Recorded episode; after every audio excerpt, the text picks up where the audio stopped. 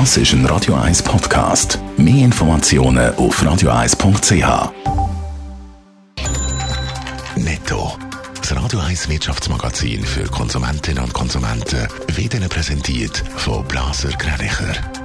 Wir beraten und unterstützen Sie bei der Bewertung und dem Verkauf von Ihrer Liegenschaft blasergreinicher.ch Dave Burkhardt. Der US-Präsident Donald Trump macht beim Verbot von der chinesischen Videoplattform TikTok Fürschi eine Verfügung, will US-Bürger verbieten, mit der chinesischen TikTok-Eigentümer Geschäft zu machen.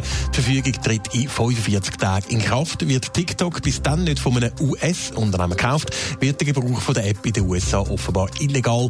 Für Donald Trump ist TikTok eine Bedrohung von der nationalen Sicherheit. Der weltgrößte Fahrdienstmittler Uber leidet gewaltig unter der Corona-Pandemie. Nach eigenen Angaben hat Uber im zweiten Quartal einen weiteren Verlust von 1,8 Milliarden Dollar eingefahren. Die Bilanz nicht können retten hat der Essenslieferant Uber Eats, der vom Lockdown profitiert hat. Die Angestellten von Facebook dürfen noch mindestens bis im nächsten Juli weiter im Homeoffice arbeiten. Laut der Firmensprecherin gibt es außerdem für alle Beschäftigten 1000 Dollar, um das Homeoffice daheim noch besser einrichten. Aus Sicht von Facebook ist es wegen der Corona-Krise unwahrscheinlich, dass in den USA oder Lateinamerika ein Haufen Büros noch dieses Jahr wieder aufmachen dürfen.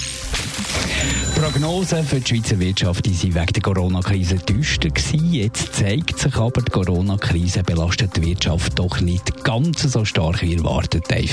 Ja, mittlerweile liegen jetzt die Halbjahreszahlen von verschiedenen Schweizer Grossunternehmen, wie zum Beispiel der UBS, Nestle oder Roche vor.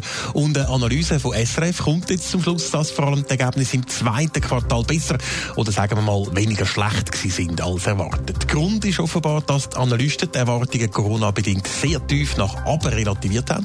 Und ein paar Firmen haben dann diese tiefen Erwartungen jetzt leicht können übertreffen Welche Branchen haben jetzt gleich können positiv überraschen ja, Trotz Corona gut gegeben haben sich unter anderem äh, verschiedene Banken, aber auch Unternehmen aus der Bauwirtschaft, der Industrie oder der Technologie. Es gibt aber natürlich eben auch leider Verlierer, wie zum Beispiel Swiss, die gestern tiefrote Halbjahreszahlen präsentiert hat, oder überhaupt die ganze Reisebranche und natürlich auch Gastronomie und Hotellerie, wo es zwar nach der Lockerungen eine leichte Entspannung gegeben hat. Die Folgen von der Krise dürften dort aber noch lange spürbar sein.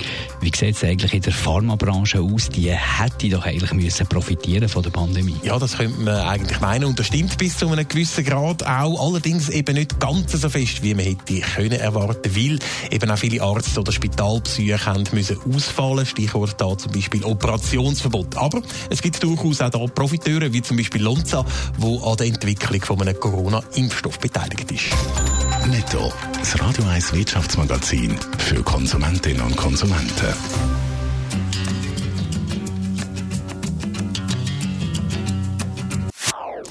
Das ist ein Radio 1 Podcast. Mehr Informationen auf radio1.ch.